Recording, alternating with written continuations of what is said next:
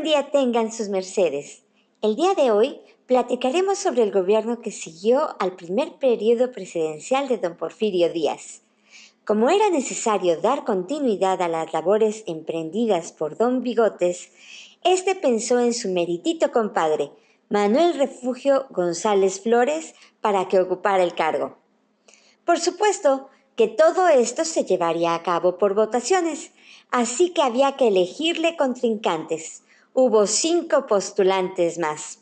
Hasta para hacer las cosas mal hay que hacerlas bien. Finalmente, Manuel González fue electo presidente por la vía de las urnas. Jamás me imaginé sentir compasión por el mismísimo chamuco, pero es en este primer año de gobierno de Manuel González donde don Bigotes pierde a su mujer, Delfina Ortega, con quien procreó ocho chamacos, de los cuales solo le sobrevivieron tres. Del último parto, a los dos días, murió la niña Victoria Francisca y doña Delfina cinco días después.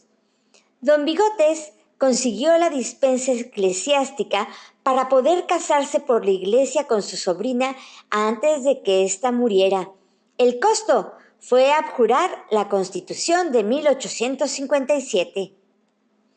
Pues bien, aunque Díaz promovió a su compadre para que fuera presidente, pues fue el mismísimo Díaz quien urdió una campaña de desprestigio en contra de González, que es que para que no le agarrara gusto a la silla presidencial. Así que con la ayuda de su futuro suegro, don Manuel Romero Rubio, magnificaron los errores de la administración de González, enfocándose principalmente en la corrupción y los asuntos de faldas.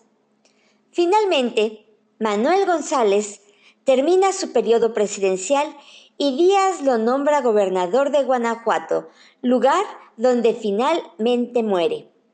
A pesar de que González siempre supo que su compadre lo había acabado, nunca le reclamó nada. Parecía un acto de lealtad, pero a mí me parece más un acto de agachón ante el poderoso. ¿Ustedes qué opinan? Pues eso es todo, my friends. Nos vemos la próxima semana.